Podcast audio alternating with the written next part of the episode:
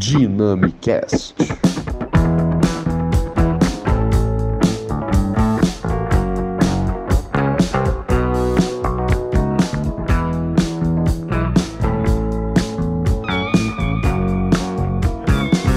Sim, ouvintes, estamos de volta. Sejam bem-vindos ao sétimo episódio do Dynamicast.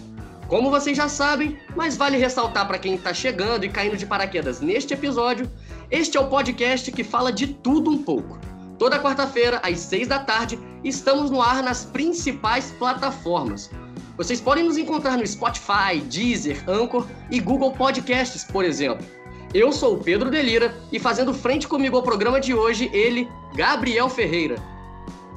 Fala pessoal, é isso, mais um episódio do Dynamicast aí. Espero que vocês fiquem conosco até o final desse programa, porque nós temos muitas coisas interessantes para discutir. Mas antes de entrar no tema, gostaria de agradecer a vocês, nossos ouvintes, por todo o apoio aí nesse projeto.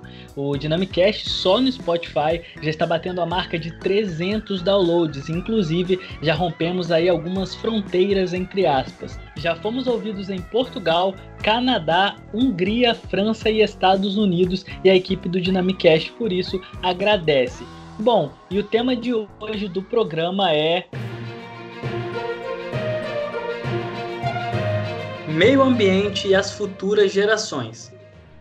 Bom, e para falar sobre o assunto, temos uma convidada muito especial. Ela que é secretária de Meio Ambiente e Agricultura de Três Rios, Rio de Janeiro, Alice Raj. Seja muito bem-vinda, Alice. Obrigada, Pedro. Obrigada, Gabriel. Um prazer estar aqui com você também, Flávia. É, eu sou fanzoca de podcast, né? Então é um prazer enorme para mim estar aqui, ainda mais para tratar sobre esse assunto que é a minha vida há pelo menos. Nossa, será que eu vou fazer essa conta aqui, Gabriel? 16 anos. né? E eu sou bióloga, entrei na faculdade há 16 anos. Depois disso, fiz meu mestrado na mesma faculdade, lá em Viçosa e depois fui para uma área totalmente diferente, né, que é a gestão pública, mas o tema continua o mesmo. No último ano eu acabei me especializando em liderança e gestão pública para poder enfrentar os desafios que eu estou enfrentando, conhecendo, na verdade, né, pela primeira vez agora na gestão da Secretaria Municipal de Meio Ambiente e Agricultura de Três Rios. É muito complexo, né, trabalhar meio ambiente e gestão pública, porque nada é simples, nenhum problema envolve só uma solução. Às vezes a gente tem que ser muito criativo e a gente tem que contar com uma equipe também multidisciplinar para poder compreender todas as questões que envolvem a sustentabilidade, que são a questão ambiental estrito senso, a questão da cultura, da economia. Então tem vários aspectos que a gente precisa considerar e está sendo uma grande aventura. Muito obrigada pelo convite, viu? Muito obrigado, Alice. Um prazer ter você aqui com a gente hoje. No programa também temos o prazer de receber diretamente de Dores de Campo, Minas Gerais, ela que além de atleta, é gestora ambiental e fundadora da Proambiental Consultoria. Flávia Moreira, um prazer ter você aqui com a gente hoje. Oi, pessoal. O prazer é todo meu. Muito obrigada, meninos, pelo convite. É, eu sou ouvinte do podcast, do Dynamicast, é, como o Pedro já disse, meu nome é Flávia, eu sou gestora ambiental, é, tecnóloga em gestão ambiental pelo IF Sudeste MG Campus Barbacena. É, eu faço uma especialização no mesmo, no mesmo Instituto Federal, é, faço um mestrado em Geografia pela Universidade Federal de São João del Rei e, como o Pedro disse, eu sou consultora ambiental na Proambiental Consultoria, prestando serviços de licenciamento ambiental para pequenas empresas aqui da região. É um prazer estar com vocês. Obrigado pela sua presença e seja muito bem-vinda. Bom, e para você aí que, diferentemente da Flávia, não é ouvinte do Dynamicast, o nosso podcast geralmente faz uma contextualização antes de entrar de forma mais aprofundada no assunto. Então, por isso, nós vamos trazer um panorama aí antes de entrar na, nas perguntas e na conversa mais de fato. Dynamicast. Na última sexta-feira, dia 5 de junho, foi comemorado o Dia Mundial do Meio Ambiente. A data marca o dia que aconteceu a Conferência das Nações Unidas sobre o Meio Ambiente em Estocolmo, na capital da Suécia, em 1972, que ficou conhecida como a Conferência de Estocolmo. Esse evento foi o primeiro a reunir representantes de governos e instituições não governamentais de mais de 100 países para discutir questões importantes do meio ambiente, como a chuva ácida, a poluição do ar e a preservação dos recursos naturais. Mas será que de fato existem motivos para comemorar atualmente no Brasil? Bom, nos últimos anos aqui no país, por exemplo, o desmatamento, que é um dos maiores problemas ambientais do Brasil, tem alcançado números cada vez maiores. No último mês de abril, o Pará foi o estado com maior índice de desmatamento do país, de acordo com o Boletim de Desmatamento do Instituto do Homem e Meio Ambiente da Amazônia. O levantamento apontou que cerca de 530 quilômetros quadrados foram desmatados em toda a Amazônia Legal, território que inclui o estado do Amazonas, Roraima, Rondônia, Pará, Amapá, Acre, Tocantins, Mato Grosso e parte do Maranhão. Aqui no sul do estado, por exemplo, de acordo com o levantamento do Linha Verde, que é um disque denúncia do Rio de Janeiro para casos de crimes ambientais, Angra dos Reis é a cidade que registra mais irregularidades, sendo a nona em todo o estado do Rio. Essa lista ela leva em conta fatores como poluição do ar, construções irregulares, é, desmatamento florestal, lixo acumulado, entre outros. Segundo o órgão, desde o dia 1 de janeiro deste ano, 5.160 denúncias foram registradas. As primeiras posições ficaram com Rio de Janeiro e, e em sequência vieram Nova Iguaçu e São Gonçalo. Inclusive, aí, sobre esse último dado aqui do sul do estado, que o Pedro falou, tem uma reportagem muito bacana do portal G1 falando sobre as cidades da região que estão nesta lista. Então, caso você queira conferir, o título do material é Angra dos Reis lidera denúncias de crimes ambientais no sul e Costa Verde do Rio. E tendo esse contexto aí, eu gostaria de, de, abrir o programa antes de falarmos sobre esses dados e os impactos deles nas futuras gerações, é, perguntando do que o meio ambiente é formado, perguntando para Alice do que o meio ambiente é formado, o que, o que o compõe. Porque às vezes quando se fala em meio ambiente, as pessoas têm uma certa imagem já é, condicionada e às vezes essa, essa imagem não, não representa em si, em, em suma totalidade, assim, o que representa de fato o meio ambiente. Eu acho importante começar com essa pergunta para a gente poder, entre aspas, destrinchar ali é, melhor o assunto. Beleza, Gabriel. Ótima pergunta, porque aí a gente já faz uma parte de um início, assim, onde todo mundo entende do que, que a gente está falando. Primeiro que falar meio ambiente já é uma coisa bem redundante, né? Porque nesse sentido em que as duas palavras são usadas, elas têm o mesmo significado. Né? Então, ambiente é o local né, onde os seres vivos vivem. E o meio também é o local onde os seres vivos, vivos vivem. Então, na verdade, a gente costuma dizer o ambiente ou o meio, o meio abiótico, é, o meio biótico, que são é, o conjunto dos seres vivos que habitam ali. Então, pensando nisso, que o meio ou o ambiente é o local onde os seres vivos vivem e como esses seres vivos interagem com esse local, é, o ambiente do ser humano, na grande parte das nossas populações, é um ambiente urbano.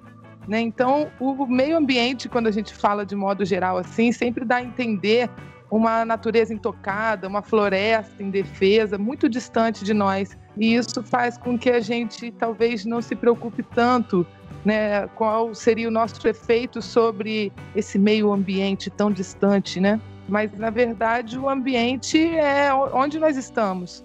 Então, se você vive numa cidade, o seu ambiente é a cidade. Né? Nesse sentido, é muito importante que a gente pense que toda ação que nós é, produzimos gera uma reação em outros seres vivos e no ambiente físico. Né? Eu costumo, inclusive, fazer uma relação, assim, quando eu estou dando uma palestra, faço uma pergunta. É, alguém aqui já chegou e já jogou lixo no rio? Né? De você chegar na beira do rio, pegar o lixo e jogar.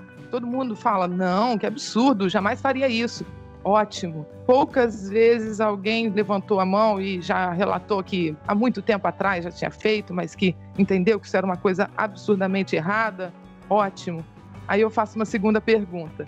Tá, e quem aqui já jogou lixo no chão, andando na rua, não achou nenhuma lixeira, jogou no chão? E aí eu sempre tenho diversas pessoas que vêm relatar que já fizeram isso em algum momento da vida, né? Então eu sinto muito, mas você já jogou lixo no rio. Né? Todas as nossas ruas, são conectadas através do nosso sistema de drenagem ao, né, ao esgoto, que a gente chama é, grotescamente de esgoto, que é a rede sub, de, no subsolo que leva a água de chuva, né, escoa a água de chuva diretamente para os rios. Então é, é difícil as pessoas fazerem essa relação, justamente porque a gente tem uma imagem de natureza intocada muito distante de nós, como se fosse esse desconhecido meio ambiente. Bom, e aí dentro disso, Alice, que você, que você falou até dessa, dessa dificuldade de, de relacionar né, esses, te, esses temas, é, eu queria te perguntar é, como que você enxerga esse tratamento dado ao meio ambiente aqui. É, como que você enxerga que esse tema ele é trabalhado no país?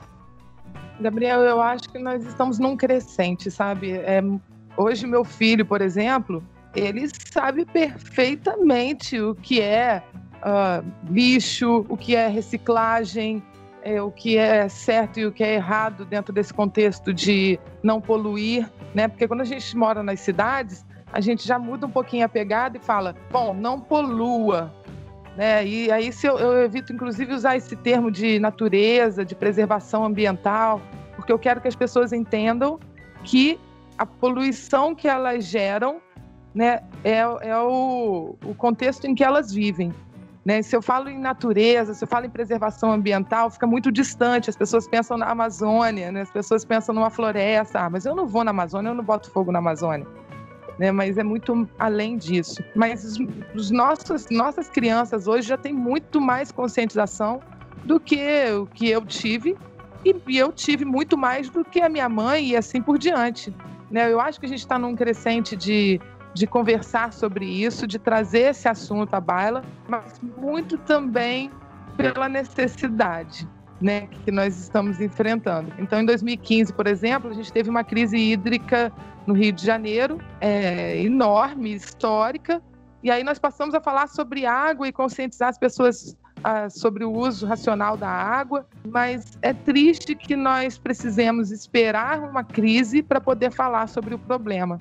Né? Então, eu acho que a gente precisa avançar ainda numa velocidade muito maior, porque apesar de estarmos avançando, os problemas ambientais estão crescendo numa velocidade maior do que a conscientização que nós estamos promovendo. Né? Então, eu acho que é, a coisa vai melhorar, nós vamos melhorar em termos de sociedade, em termos de sociedade consciente.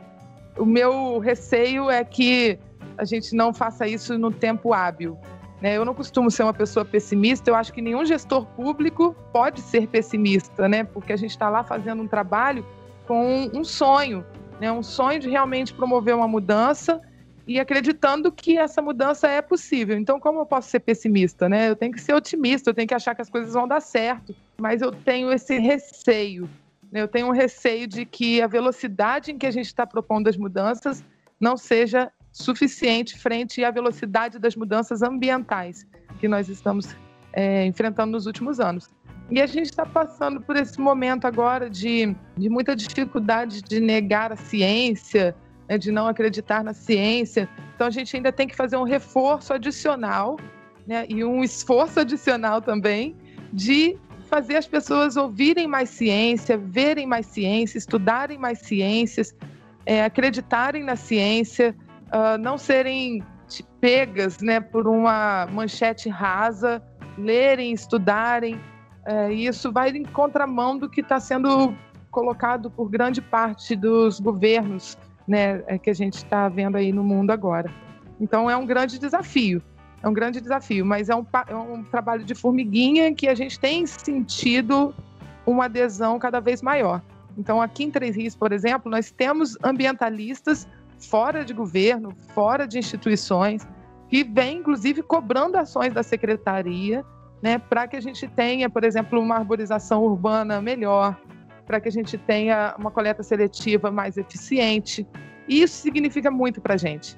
Né? Isso significa que nós estamos no caminho certo. Quanto mais cobrados nós somos, mais a gente tem a sensação de que é, o trabalho que a gente faz é importante para a população. Né? Então, eu acho que a gente tem sim que olhar com um olhar otimista, Gabriel, mas também com um olhar crítico de novos desafios que nós precisamos enfrentar agora, como esse que eu mencionei, de tratar a ciência como algo crível, né? Que, que as pessoas precisam trabalhar, precisam entender, precisam falar sobre isso e que a ciência não é uma coisa obscura, né? pode ser uma coisa divertida, inclusive, e que é essencial para nós tomarmos decisões baseadas na ciência. Né? Por exemplo, o que nós estamos vivendo agora, a pandemia do, da Covid-19.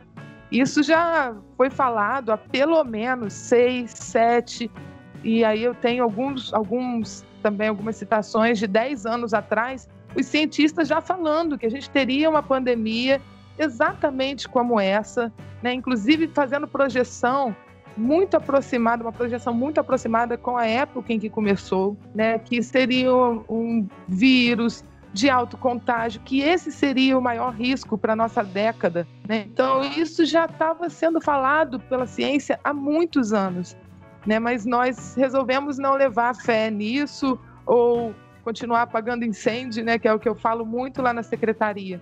E nós não podemos ficar só apagando incêndio. A gente tem que ter pensamento crítico, a gente tem que analisar, a gente tem que estudar dados oficiais e reais de ciências mesmo, e a gente precisa ter planejamento das nossas ações.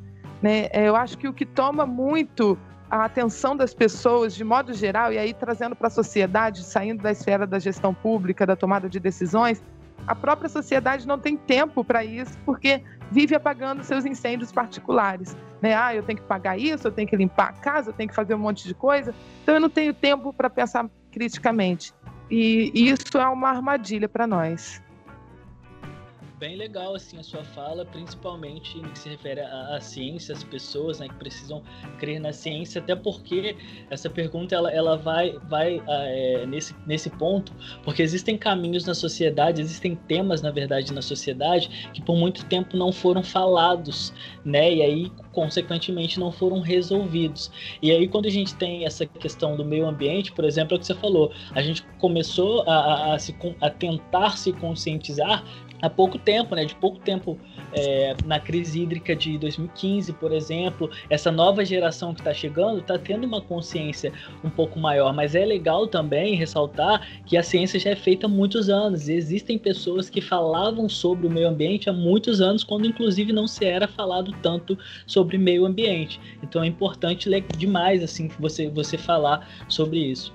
Justamente, Gabriel. E a gente está passando um momento agora até meio difícil de nós que trabalhamos do lado da ciência é, entendermos o que está acontecendo, mas eu tenho tentado ouvir muitas pessoas que estão apoiando esse tipo de pensamento que eu vou mencionar, para poder entender como que esse raciocínio se constrói.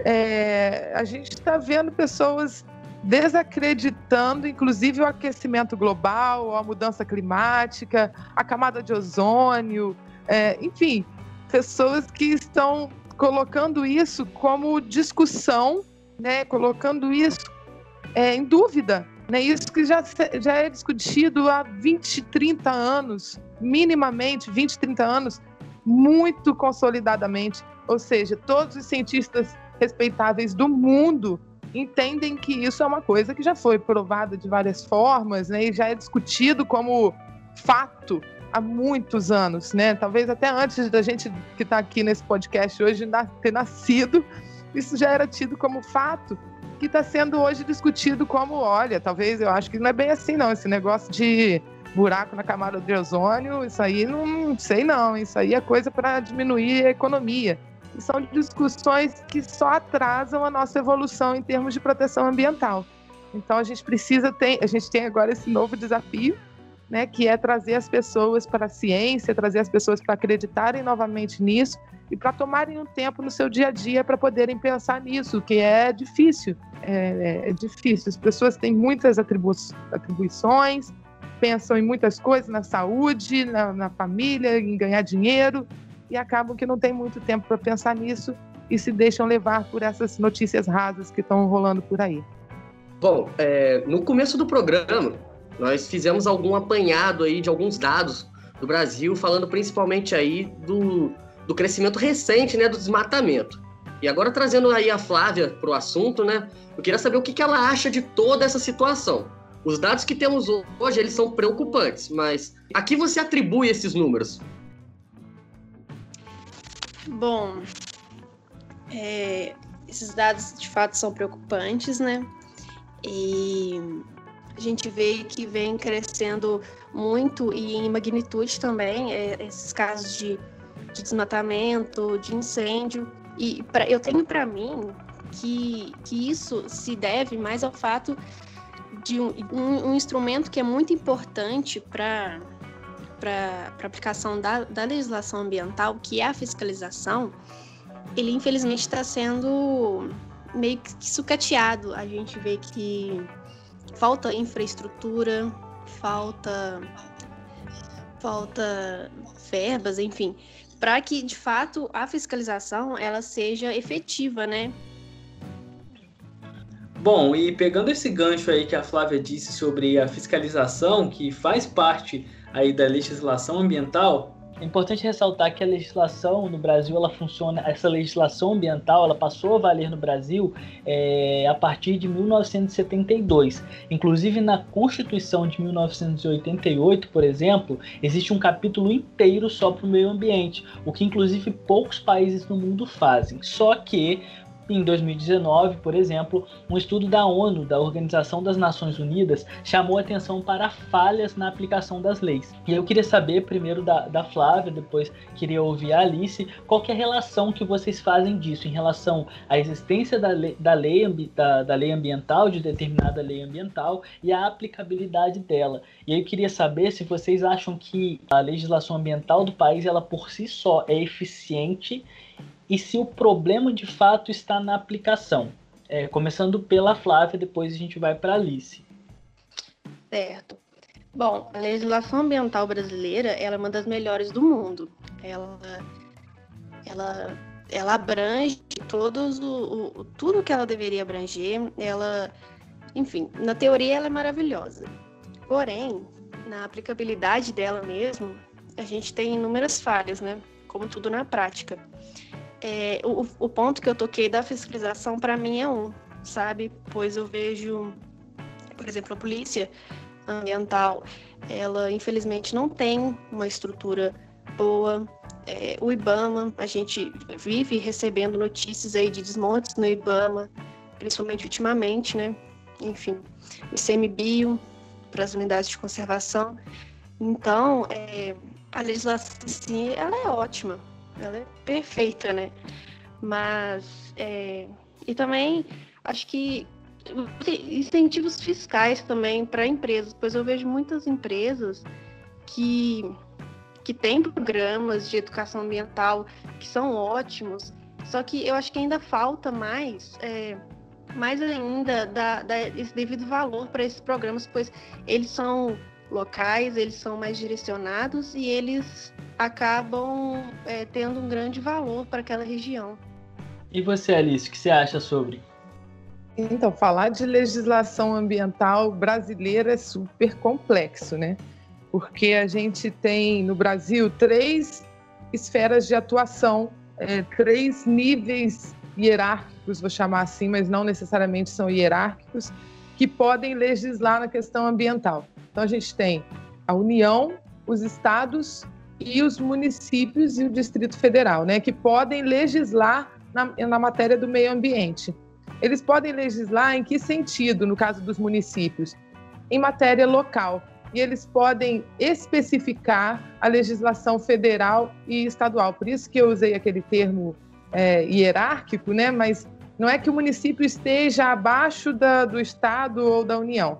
Não é isso. Ele tem as próprias matérias que ele pode legislar mas ele só pode especificar mais, ele só pode ser mais restritivo do que os estados e a União. Né? Então, se eu tiver algum advogado aí me ouvindo, não me xingue. Eu sei que o hierárquico não é o correto, é. mas é bem didático falar assim para que as pessoas possam entender. É, é muito complexa essa legislação e concordo com a Flávia, ela é considerada uma das melhores legislações do mundo, né? A nossa própria Constituição de 88 é chamada de Constituição Verde, não é à toa mas é uma legislação tão complexa, tão difícil de ser colocada em prática, que acaba dificultando ao invés de, de, de, de fato, aprimorar a proteção ambiental. Em que sentido? No sentido de que o próprio agente fiscalizador, às vezes, se dá se depara com legislações que são contraditórias, que se uh, desfazem. Então, eu tenho uma legislação que fala isso, mas eu tenho uma outra legislação que fala o oposto. Né? Então, a gente vive numa colcha de retalhos. A gente costuma brincar assim, né? É, que é muito difícil. A gente pode estudar todos os dias, o dia inteiro, legislação ambiental, que a gente não, não consegue estar atualizado. Eu brinco que é, é, é cansativo mesmo, porque você começa a estudar, ah, agora eu sei tudo sobre essa legislação de licenciamento ambiental aqui no estado do Rio de Janeiro. Terminei de estudar tudo. No dia seguinte, mudou.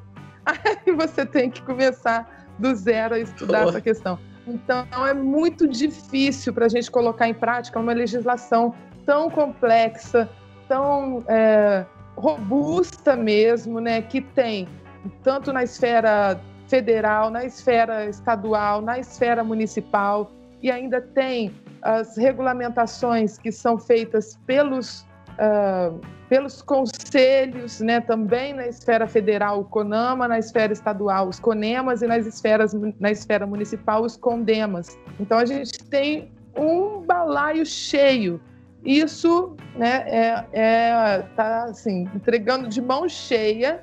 Quando a gente tem muita lei, gente, a gente tem muita brecha. Essa que é a verdade. Então, não que eu acho que a gente tem que ter menos leis, mas as leis precisam ser feitas de uma forma mais uh, direcionada, de uma forma mais estudada. Precisaria ter um, um, uma assessoria muito mais profunda na questão ambiental para que a gente tivesse, lei, tivesse leis que realmente consideram o que já existe na legislação. Né? A gente tem um problema, por exemplo, na Secretaria de Meio Ambiente, que a gente está sujeito à legislação administrativa, à, à lei de crimes, é, lei de, a lei de responsabilidade fiscal, a gente está sujeito ao Estatuto dos Servidores, tudo aquilo que todas as secretarias estão sujeitas. Ah, e além disso, esse enorme arcabouço legal, né, que a gente tem que estudar. A lei das águas, que é, é da década de 70. Ah, ah, sabe, é muito complexo, é muito difícil para a gente colocar isso tudo em prática. E aí a gente pega uma lei municipal que às vezes, infelizmente, foi feita contradizendo uma lei estadual ou uma lei federal. Já aconteceu também de eu pegar um caso de uma lei estadual que vocês vão agora ficar até meio abismados. É uma lei de 1991 é, aconteceu quando eu também, igual a Flávia, estava fazendo consultoria na época, em 2017, se eu não me engano, e a empresa tava, ela faz, ela trabalha com peles de animais silvestres, tá? Eles fazem o curtimento dessas peles e revendem. E aí receberam uma fiscalização do IBAMA falando que eles tinham que fazer um cadastro numa plataforma chamada Cisfauna que é para todo mundo que trabalha com animal silvestre, até zoológico. E aí, beleza, vamos lá fazer o Cisfauna. Ah, não, mas agora teve a descentralização, graças à Lei Complementar 140 de 2011, começamos a descentralizar e o Cisfauna passou por INEA. Beleza, vamos no INEA. O INEA tinha acabado de receber aquilo, ainda não sabia como fazer, mas me alertou, falou: olha, a gente tem uma lei estadual, a empresa já existia aqui há pelo menos 10 anos, tá? A gente tem uma lei estadual que proíbe a comercialização e, e a beneficiamento de partes, produtos e subprodutos de fauna silvestre no estado do Rio de Janeiro. Só que eles já tinham esse cadastro no IBAMA há pelo menos 10 anos. O próprio IBAMA não tinha conhecimento disso. E aí eu fui pegar a lei de 1991 para entender, era uma lei de uma linha que falava só isso que eu acabei de falar para vocês. Fica proibida a comercialização, beneficiamento, e tatatá tá, tá, de partes, produtos e subprodutos de fauna silvestre no estado do Rio de Janeiro.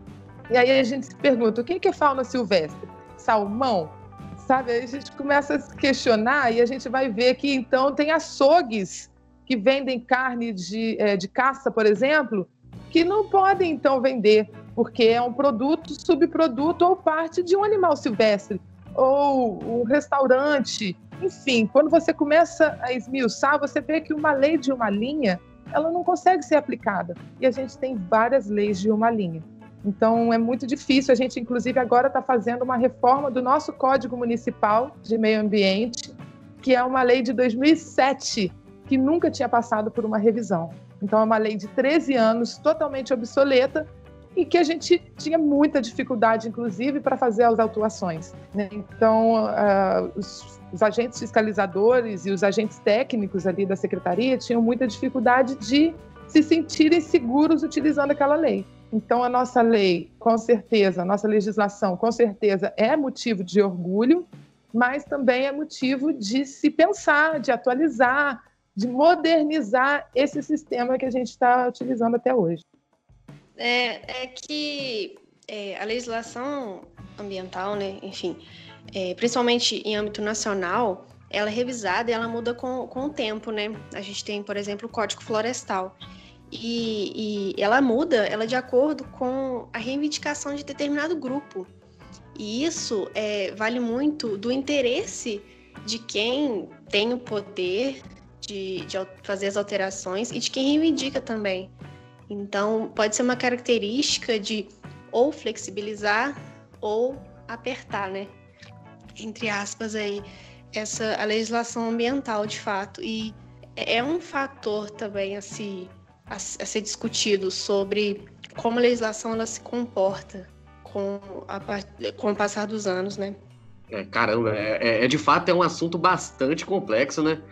E depois de um primeiro bloco assim tão robusto, com tantas informações e questões aí para a gente se pensar, a gente vai agora entrar no nosso segundo bloco, onde vamos falar sobre sustentabilidade. Tema que não pode faltar num papo que envolve meio ambiente e o futuro, correto? Dynamicast. O conceito surgiu na Conferência das Nações Unidas sobre o Meio Ambiente Humano, que aconteceu entre os dias 5 e 16 de junho de 72 e marca, inclusive, como nós já falamos, o Dia Mundial do Meio Ambiente. Esse evento trabalhou questões relacionadas à degradação ambiental e à poluição, e ele acabou ganhando mais força em 1992 na Conferência sobre Meio Ambiente e Desenvolvimento, que ficou mais conhecido como a Eco 92 ou a Rio 92, que aconteceu no Rio de Janeiro.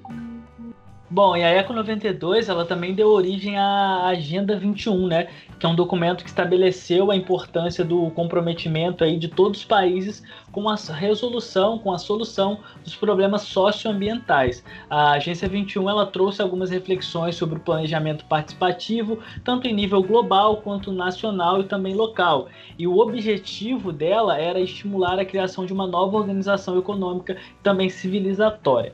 A, agência, a Agenda 21, especificamente do Brasil, ela tem como ações aí prioritárias os programas de inclusão social, incluindo a distribuição de renda, acesso à saúde, também educação e desenvolvimento sustentável, incluindo sustentabilidade urbana e rural, preservação dos recursos naturais e minerais, ética e também política para o planejamento. Bom, e abrindo aí a nossa rodada de perguntas, né? Eu gostaria de começar com a Flávia e perguntar para ela qual a importância da sustentabilidade e para ela, assim, o que é ser sustentável? Bom, a sustentabilidade é aquele caso. É, eu sei o que é, mas se você me perguntar, eu não sei te explicar. Mas é, é nós caminhamos para uma a necessidade de ser sustentável, pois o modelo econômico aplicado até então ele se tornará insustentável, né, no sentido literal da palavra.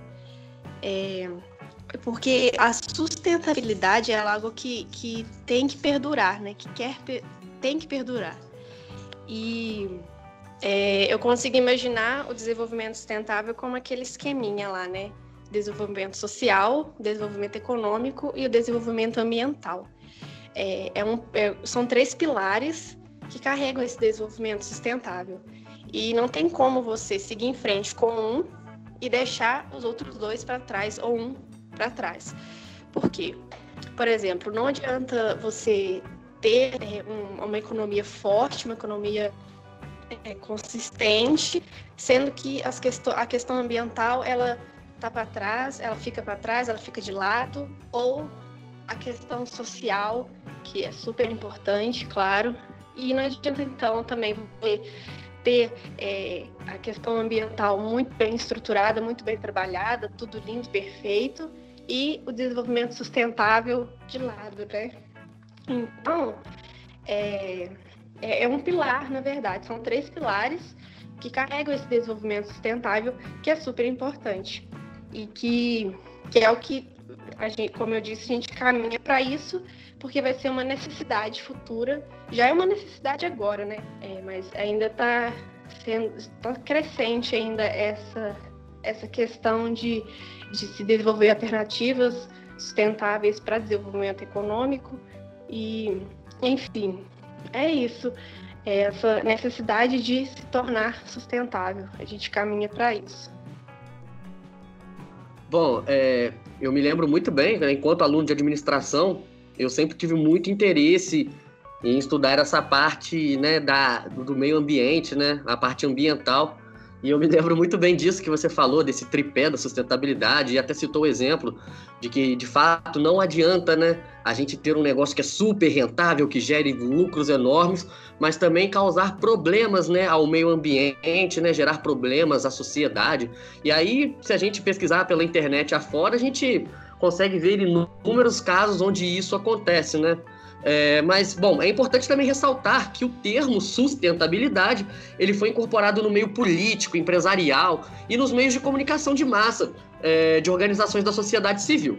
Bom, aí agora eu vou passar a palavra para Alice e perguntar para ela o que é o desenvolvimento sustentável e qual é o grau de importância que ele tem para as gerações futuras. Legal, Pedro. É, eu concordo com o que a Flávia falou, existe um pilar mesmo, eu só adicionaria um outro pé nesse pilar, que eu aprendi também durante uma breve estadia na Secretaria de Meio Ambiente de um secretário que era especialista em cultura. Então, ele era secretário de cultura e durante um período ele acumulou a Secretaria de Meio Ambiente também. E eu descobri nessa fase, participando também do Conselho Municipal de Defesa do Meio Ambiente e do Conselho de Políticas Culturais, eu descobri que tem tudo a ver.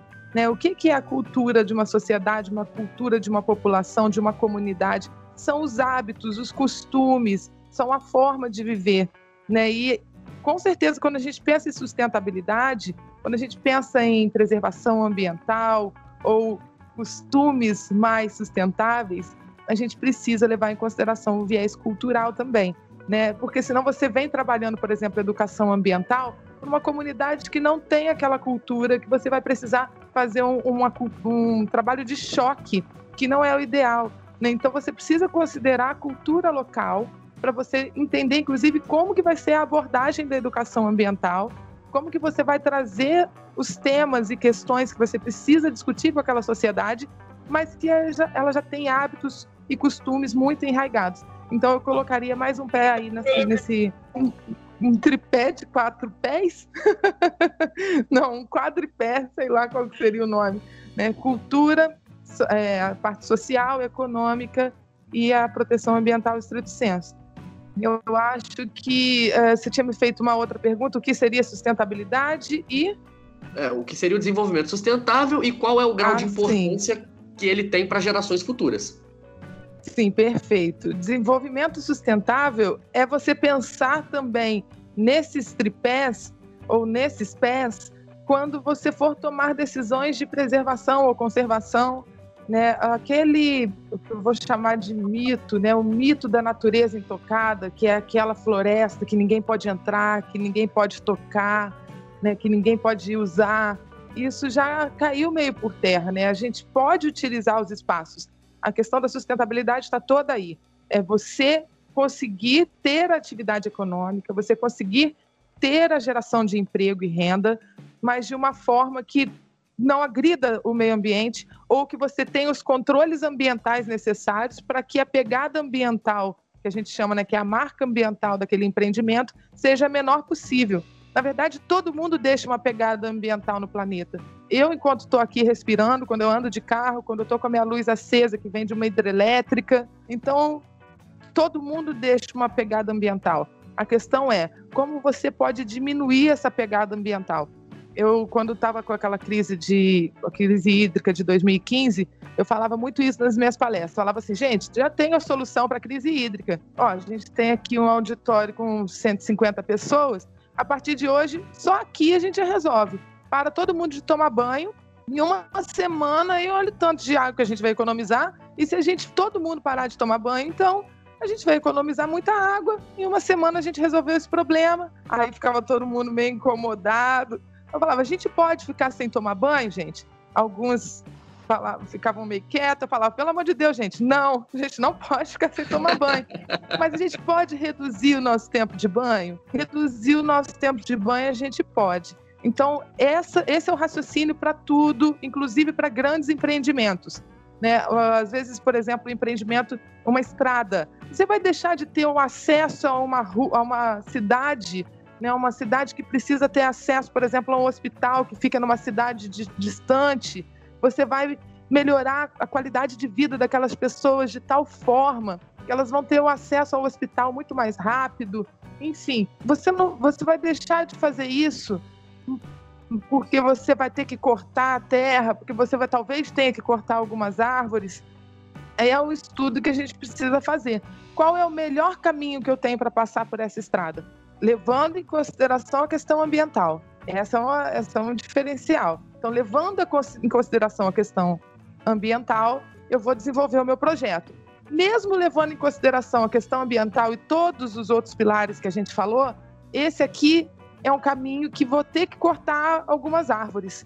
Então, eu venho com, por exemplo, medidas mitigatórias e compensatórias, tentando diminuir aquele impacto ambiental que eu estou gerando através do corte de, de, né, de um número de árvores lá.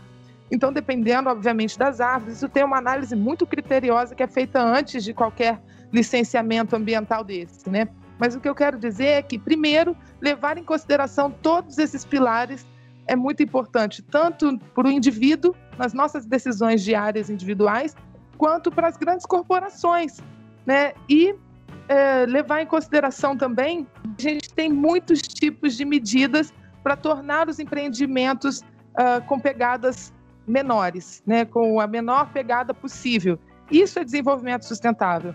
Não é deixar de ter um hospital, porque ele vai gerar o resíduo hospitalar, entendeu? Porque se você for para um extremo, no limite, você fala, não, então eu não posso mais ter hospital, porque o hospital ele gera um, um resíduo de serviço de saúde que é altamente contaminado, e aí eu tenho que ter um aterro específico, e esse aterro contamina o solo, entendeu? No limite. Se você não pensar em pensar em desenvolvimento sustentável é você pensar que o empreendimento ele precisa existir para o bem da sociedade mas que ele precisa levar em consideração todos os controles ambientais necessários para que ele tenha uma pegada mínima possível. Zero não existe, tá, Pedro? Ninguém, nenhuma pessoa, nenhum animal, nenhuma, nenhum ser vivo e nenhuma entidade gera zero pegada. Mas você pode diminuir isso.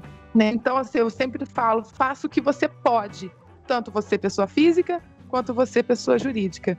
E o que você pode, às vezes, é muito o que acontecia antigamente é que as empresas não consideravam esse aspecto do desenvolvimento, né? Pensavam a questão social, inclusive, muitas vezes, mas principalmente a questão econômica, e aí a questão ambiental era sempre muito preterida. Não é mais o caso hoje, porque essas empresas elas precisam passar por um licenciamento ambiental, né? E se ela não tirar essa licença ambiental, ela não consegue tirar empréstimo em banco, ela não consegue crédito de diversos tipos, e, obviamente, ela está sujeita a uma fiscalização, né? Então, a gente tem conseguido fazer esses controles ambientais durante os procedimentos de licenciamento ambiental para que a gente tenha, sim, uma cidade com desenvolvimento econômico, ou seja, com emprego, geração de renda, que as pessoas tenham os seus trabalhos, que a gente tenha uma, uma economia circulando no município quente. No entanto, que essas empresas tomem todas as medidas necessárias para que elas não impactem o, o, meio ambiente. Bom, e aí, Alice, pegando esse gancho aí é, dessas falas e fazendo um apanhado das coisas que foram tratadas, que foram trabalhadas até aqui, você um pouquinho an é, antes falou é, mais propriamente ali da Secretaria é, de Meio Ambiente e Agricultura, e aí eu queria saber é, quais que são assim, os principais desafios que você enfrenta hoje enquanto secretária da pasta. É, na cidade de Três Rios, assim, como que você enxerga, como que é falar sobre o meio ambiente e sustentabilidade?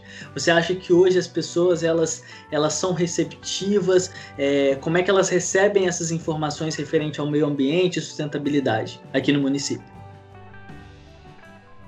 É, eu acho que as pessoas são sim muito receptivas. É óbvio que a gente tem um grupo de pessoas em todos os lugares. Isso não é um problema de Três Rios, isso não é um problema do estado do Rio de Janeiro, do Brasil, é, é global. Né? É claro que em cada local a gente tem proporções diferentes, mas é óbvio que a gente tem um grupo de pessoas que não acredita, como a gente estava discutindo agora há pouco, né? que não acredita no buraco na camada de ozônio, que não acredita da mudança climática, que acha que isso é bobagem, que tem coisa mais importante para fazer. Pessoas que não têm empatia, por exemplo, com os as, as gerações que virão. Então, já aconteceu de eu ouvir uma pessoa falar assim: ah, quando isso acontecer, de, de ter o aquecimento, ou sei lá o quê, ou mudança climática, não sei o quê, eu não vou estar mais aqui. Né? Eu já tenho 60 anos, 70 anos, eu já vou ter morrido, já vou ter vivido a minha vida. Então é óbvio que isso acontece e a gente às vezes escuta. Mas eu acho que o maior enfrentamento que eu costumo ter é com relação a corte de árvores. Então a gente tem muitos pedidos de corte de árvores é, em área urbana mesmo, por motivos assim bem fúteis e irrelevantes. Então, já tive pedido de corte de árvore porque dava muito passarinho e fazia muito barulho, acordava a pessoa. Já tive pedido de corte de árvore porque caía muita folha e a pessoa tinha que ficar varrendo. Enfim, é, é aquilo que eu estava falando no início também. É muito importante a gente ouvir essas pessoas para a gente entender, inclusive, como falar com elas né? Porque eu chegar para essa pessoa que acha que ter passarinho na árvore cantando de manhã atrapalha ela e ela quer cortar a árvore para ela não ter passarinho, não adianta eu vir para ela falar com ela sobre uh, a preservação ambiental, a natureza, né? É uma coisa muito bucólica. Não adianta eu tenho que entender como que eu vou trazer essa pessoa para o meu lado, nem que seja no sentido da economia, que ela não vai precisar ter um ar-condicionado na casa dela, vai diminuir a conta de luz, né? ou que seja o neto dessa pessoa, que, enfim, que vai fazer a educação ambiental ao contrário.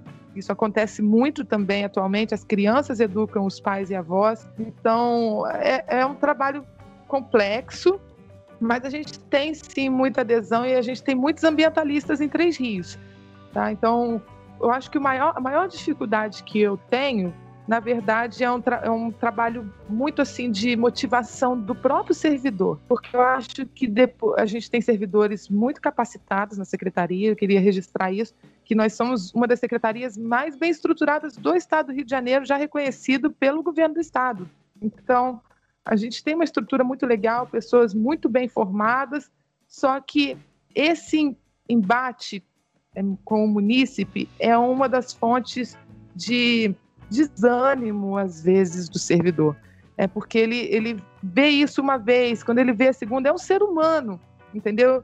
E a parte ambiental são pessoas todas muito vocacionadas, entendeu? São pessoas que têm um sonho de ver um mundo melhor. Então é uma coisa meio romântica, sim, mas hoje nós já somos, já somos muito mais pragmáticos, assim. Então, eu não gosto, por exemplo, quando nos veem como bicho grilos abraçadores de árvores, porque nós não temos essa visão mais. Como eu falei antes, aquele mito da natureza intocada, isso já passou. Nós protegemos, sim, mas nós protegemos com uma visão pragmática, com uma visão de benefício para a própria sociedade, né? Mas os servidores sofrem muito com esses embates. Não só isso, mas a gente tem várias questões. Né? No, em 2018, início de 2018, ou meados de 2018, eu fiz, a, eu iniciei essa pós-graduação que eu contei para vocês em liderança e gestão pública lá em São Paulo, né? E aí eu comecei a fazer uma disciplina chamava Resolução de Problemas Complexos. E o professor pediu que a gente apontasse um problema complexo que a gente vivesse no nosso dia a dia e a gente tentasse trazer, fazer um, um mapa mental assim de possíveis soluções para aquele problema. E eu fiquei pensando, pensando, pensando, e o problema complexo que eu achei mais complexo que eu já tinha enfrentado na minha vida. Óbvio que a gente tem problemas lá na ponta, problemas também de situações de impacto ambiental graves, mas o problema que eu tive mais assim difícil de solucionar era a falta de motivação dos servidores. E aí eu fui para a secretaria, peguei um quadro branco lá, escrevi motivação. E aí eles foram chegando um a um e foram falando o que, que motivava e o que, que desmotivava eles. Então, tem as questões, obviamente, de questões salariais, porque apesar do que está sendo muito divulgado aí, de que os servidores têm altos salários, né, que são eles que pesam na, na questão da previdência e tudo mais, pode até ser uma verdade, por exemplo, para servidores federais, mas servidores municipais recebem salários baixíssimos, baixíssimos. Um químico municipal, um gestor ambiental e um biólogo municipal, por exemplo, recebem o salário de R$ 1.300 bruto. Eu gosto sempre de falar isso porque desmistifica também aquela imagem de que o servidor é um aproveitador, né, que está lá só para ganhar dinheiro, que tem a segurança dele, que não gosta de trabalhar. Os servidores trabalham pra caramba, né, é um trabalho dificílimo de se fazer, porque você tem sempre esse embate e ainda tem essa questão da falta de motivação. Então, eles apontaram para mim nesse exercício, por exemplo, uma falta de capacitação, é, a questão salarial, obviamente, para alguns grupos, mas nem era o problema mais importante, eles deixaram isso claro para mim. Eles falaram: olha, o problema não é o salário, que a gente sabia que a gente que era esse o salário. E a gente tem um sonho, né? Então as pessoas são muito vocacionadas na área ambiental. Mas a gente vem tentando melhorar isso com transparência. Então toda decisão que eu vou precisar tomar como secretária, eu consulto essas pessoas, né? eu dou crédito para eles. A própria reforma do Código Ambiental está sendo feita por uma comissão criada por servidores. A gente fez uma comissão de servidores da Secretaria de Meio Ambiente para que eles reformem o código. Né? Então, eles ganharam um Prolaborem, coisa muito pequena, que obviamente não paga todo o trabalho que eles tiveram, mas eles sentiram-se realizados por estarem é, fazendo uma coisa que entrou para a história da nossa cidade, entendeu? Que é um código ambiental moderno, inovador, é interessante, inclusive para eles, mas também que protege a própria população, que agora sabe onde recorrer. Então eu acho que é, é complexo mesmo, é difícil e o maior problema, não diria um problema, mas a maior a dificuldade, né, que eu que eu verifiquei ao longo desse tempo é de lidar mesmo com pessoas. então a questão, os animais são ótimos de se lidar, as plantas são maravilhosas, mas as pessoas a gente precisa ter é, um olhar diferente, a gente precisa ter uma leitura daquelas pessoas, tanto das pessoas de fora da secretaria, que vão nos pedir, às vezes, essas coisas que eu citei, para cortar uma árvore, porque tem muito passarinho, e as próprias pessoas da secretaria. Né? Uma estagiária uma vez falou isso para mim. Ela falou: Alice, eu acho que você escuta muitas pessoas de fora, mas você não escuta as pessoas de dentro. E eu comecei a pensar naquilo, eu achei que ela tinha razão. Então a gente precisa escutar as pessoas para poder entender a construção do raciocínio delas e a gente poder ajudá-las, né? É, isso é muito difícil, porque eu também sou um ser humano, né? Os coordenadores também são seres humanos e a gente também tem nossas bagagens. Mas eu, eu sou uma pessoa muito esperançosa. Eu acho que a gente está num bom caminho. Espero que sim, né? a gente também espera isso, Alice. E bom, Flávia, é, você é fundadora e consultora da Proambiental Consultoria, né? Que falando para o público aí que está nos ouvindo, é uma empresa especializada em licenciamento ambiental e projetos de recuperação de áreas degradadas, entre outros projetos ambientais. E diante das experiências que você tem, e é interessante ressaltar que, um pouco diferente aí da nossa convidada Alice, você está neste momento atuando no setor privado, certo? Bom, é, e quais os desafios que você enfrenta? Por que as empresas buscam, ou ao menos deveriam buscar, uma consultoria ambiental? É, bom, é, eu tô lembrando aqui da Alice falando da, dos abraçadores de árvore, e aí eu, minha, minha mente foi lá na, na graduação, né? Todo mundo da faculdade chamava a gente de, da gestão ambiental de abraçador de árvore. Aí eu tô tentando lembrar aqui se eu já abracei árvore alguma vez. Mas enfim. É...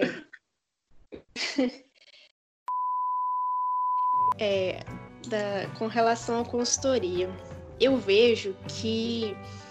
Porque eu vou dividir aqui em dois tipos de pessoas, dois grupos. As pessoas que realmente se importam com a questão ambiental, com a, com a questão ambiental em si, né? Com é, geração de resíduos, enfim, é, proteção, deixar uma floresta em pé, enfim. Esse tipo de pessoa, que é a pessoa que acredita mesmo na importância e no valor que a preservação ambiental tem, é, no valor dos recursos naturais, né? E até um, uma, uma alta de respeito também, né? E o tipo de pessoa que faz tudo certinho, mas por obrigação. E trabalhando nas, na consultoria eu vejo isso, que as empresas, né, elas buscam uma consultoria para se regularizar por obrigação. Vejo muito uma satisfação grande assim do empreendedor de estar ali te contratando para determinado serviço. Se eu vi, foi uma duas vezes. E é, o fato de você procurar uma, uma orientação para se regularizar é super importante devido ao fato de que você é, vai estar investindo numa coisa que vai te dar segurança para atuar naquilo que você atua. Ou seja, você vai poder é, realizar sua atividade de forma correta, de forma controlada. Se é, houver necessidade de mitigação, você vai é, é, essa mitigação de forma correta, de forma justa com, com a, o ambiente, enfim, com a natureza. E então é isso, é essa importância de você estar é, a par e, e correto com a, legislação principal, né? Enfim, para quem é, é obrigado ali, né? Para quem tá, se, se sente obrigado a estar fazendo isso. É, bom, pessoal, é, agora a gente chegou na última pergunta do programa. Infelizmente, né? Esse bate-papo super interessante, poderia durar por mais horas, mais horas aí. Mas enfim, chegamos à última pergunta. Eu queria ouvir tanto da Alice quanto da Flávia, é, alguma sugestão, alguma, alguma fala final aí sobre é, produções, sobre coisas que podem ser efetivas visando as próximas gerações, coisas que podem ser feitas pelo meio ou pelo ambiente, aí como a gente aprendeu com a Alice, visando as próximas gerações. Começando pela Alice. Eu acho que a gente pode primeiro começar a entender o que, que a gente pode fazer dentro da nossa casa todo dia. Está é, tá sendo interessante porque durante essa quarentena péssima, né? Não vou falar que a quarentena está sendo interessante, mas o que estamos tirando disso está sendo interessante. Muitas pessoas me mandaram mensagem falando: Alice, eu finalmente comecei a fazer a separação dos meus recicláveis né? Porque antes eu achava que não tinha tempo, mas agora eu entendi que na verdade eu não preciso de tempo para fazer isso.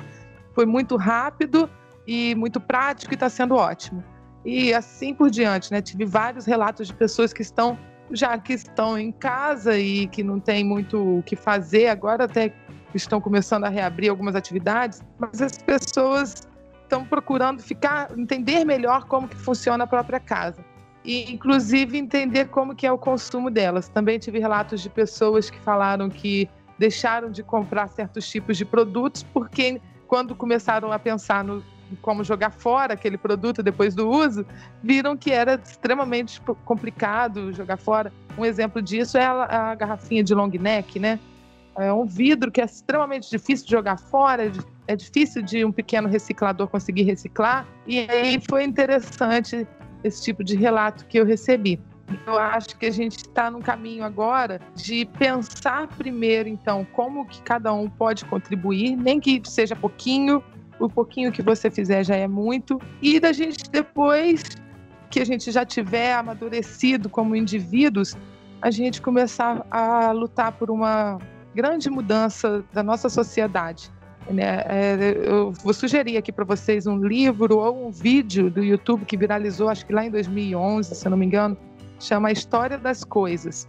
Esse primeiro vídeo, né, e que depois gerou um livro, ele fala justamente sobre as coisas que a gente consome, de onde elas vêm, de onde que vem o algodão que faz a camisa que eu uso e para onde que vai essa camisa depois que eu jogo fora. Né? Então ele vai lá desde a origem até a última né, a última existência daquela coisa no planeta. E ela, interessante que a autora traz para gente que isso é uma coisa linear, né? Então, eu vou extraio, produzo, industrializo, comercializo e jogo fora. Só que a gente, a gente vive num sistema finito, que é o nosso planeta. Ou seja, não tem como eu alimentar um sistema linear, econômico, dentro de um sistema ambiental que é finito. Né? Eu vou tirando, tirando, tirando, vai chegar um momento que não tem mais o que tirar. E ela traz para gente também que isso tudo foi criado por economistas na década de 40 para aquecer a economia com base no consumo. Né? Então foi criada, por exemplo, a obsolescência planejada, que eu já mencionei numa live na semana passada, mas eu gosto de falar porque é interessante. Muitas pessoas não sabem que isso existe. O que é obsolescência planejada? As coisas têm prazo de validade, né? E obviamente prazos curtos para que você precise jogar fora rápido e precise comprar outro. Isso aí a gente vê na prática. É só a gente perguntar à nossa avó, ir na casa da sua avó, que ela vai ter uma geladeira lá, provavelmente, que ela comprou há 50 anos. Né? Ou ela vai te falar que os sofás antigamente duravam 50 anos, duravam 30, 40 anos. E hoje você compra uma geladeira e dura dois anos. E aí o que, que você faz com essa geladeira depois que ela quebra? Você não consegue substituir só uma pecinha. Não, você tem que descartar a geladeira inteira, porque aquela pecinha às vezes custa mais caro do que a geladeira. Isso é obsolescência planejada. Isso é a base da nossa economia hoje, como ela é feita. E isso foi criado por um homem. Então, minha mensagem final é que, se um homem criou isso, nós podemos criar outras formas de existir, de termos uma economia aquecida, de termos emprego e renda, de termos justiça social. É, nós temos outras fontes. Né? Isso foi criado por um homem. E ela faz até uma analogia interessante que eu gosto de repetir. Isso não é a gravidade, entendeu? Não é a gravidade, que é uma, é uma lei da física, que todo mundo tem que seguir, não tem como você driblar a gravidade. Não é assim. Foi criado por um homem, um homem como nós. Né? E não foi nenhuma pessoa extremamente particular que só existiu uma vez na vida. Nós temos pessoas brilhantes que podem traçar outros caminhos para a nossa sociedade. Então fica essa mensagem aí para que todo mundo possa tentar trilhar, trilhar outros caminhos para suas casas, para suas empresas e que a gente junto tente tente criar caminhos novos para nossa sociedade o mais rápido possível. Legal, legal demais, Alice. E você, Flávia? Eu sou bem otimista com relação à a, a, questão ambiental no mundo, assim. Eu vejo que as gerações futuras, elas têm uma consciência maior. Eu já vi crianças já xingando o pai, assim, ah, você jogou lixo no chão, não pode. É, eu tenho uma esperança nessa geração futura. E eu aposto muito também na educação, mais na educação ambiental do que até na, naquele ponto da fiscalização que eu falei. Por quê? Porque a fiscalização ela dá um, um quê de obrigatoriedade, de, de, de imposição, né? E a educação não, ela, ela desperta um sentimento de, de sensibilização àquela questão e, e isso, consequentemente, desperta um sentimento de respeito e proteção com a, a, com a natureza. E aí eu vejo que eu gosto muito nela, nessa, nesse quesito de, de deixar para gerações futuras esse, esse legado né? de, de, de amor e respeito com, com tudo, com aquele meio ambiente natural, o nosso meio ambiente aqui é, urbanizado, o nosso meio ambiente de trabalho, né? E tudo isso. Dynamicast. Bom, pessoal, estamos encerrando mais um Dynamicast e o nosso papo de hoje foi incrível. Eu, particularmente, estou saindo com novos pensamentos, novas visões. Sinceramente, tivemos contribuições incríveis. A Flávia trouxe que nossa legislação ambiental é uma das melhores do mundo e nos explicou, e nos explicou bem sobre toda a sua complexidade. E eu gostei muito do ponto onde a Alice falou sobre o quarto pé da sustentabilidade, falando sobre a parte da cultura. É, talvez esse envolvimento da cultura seja uma das razões do verdadeiro sucesso que foi a Semana do Meio Ambiente de Três Rios. Muito obrigado pela participação de vocês, pessoal. Deixa aí o recado, o recado final de vocês, começando por você, Flávia. Muito bom. É, queria agradecer, meninos, o convite. É, foi uma honra receber esse convite. Eu aqui pouco experiente, mas lembraram aí de mim. É, queria agradecer a Alice pelo bate-papo, foi muito bom, foi muito bom, muito gostoso ouvir você. Queria agradecer a quem ouviu até agora. Peço desculpas se falei abobrinhas, se falei coisas sem sentido, mas enfim. Queria agradecer muito. Queria divulgar aqui é, a Pro Ambiental Consultoria, que é uma iniciativa é, que eu tive assim que eu formei projeto que eu tenho. É, agora eu conto com o apoio de mais duas amigas, uma bióloga e outra gestora ambiental, e espero que a gente consiga crescer muito nessa área, porque é necessário, é uma área que, que eu vejo que tem potencial e que, que tem grande valor também, né? no mercado de trabalho. Enfim, muito obrigada, muito obrigada mesmo. Nós que agradecemos a sua participação, Flávia. Você mandou muito bem no programa, foi incrível contar contigo. E agora, para o seu recado final, para os ouvintes, chamo Alice. Obrigada, Pedro. Queria só agradecer mesmo pela oportunidade. Pedro, Gabriel, Flávio, um prazer te conhecer. Espero que a gente se esbarre ainda pelos caminhos da vida. E dizer que eu realmente adoro podcasts e eu estou acompanhando o Dynamicast, já ouvi vários episódios, ainda não consegui ouvir todos os seis, mas muito legal a dinâmica de vocês, o jeito que vocês trazem os convidados para poder participarem. Estou muito, muito feliz e podem me chamar de novo que eu venho aqui toda metida. Adorei participar com vocês. É, pedir para o pessoal aí seguir o Instagram da Secretaria de Meio Ambiente, que é o arroba meioambiente.tr. Tá? Deixar aí também que nós estamos utilizando um aplicativo de celular ou um site né, que chama EOUVE. Quer dizer, você pode acessar tanto pelo, pelo computador quanto pelo celular para poder recebermos solicitações, denúncias, sugestões, reclamações.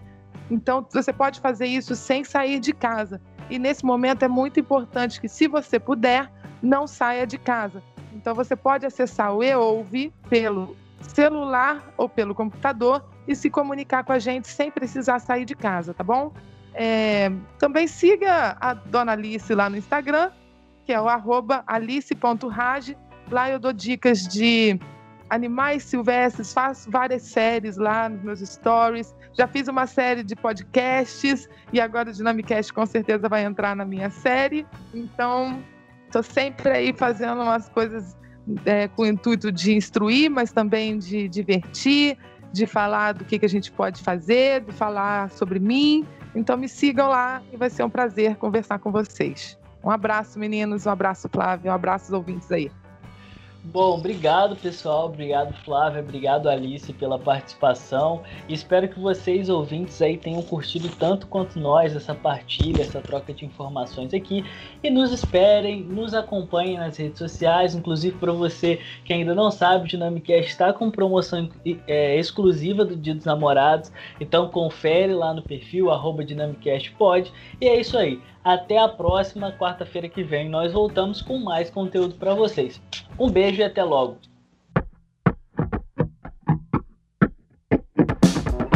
Versão brasileira Dynamicast.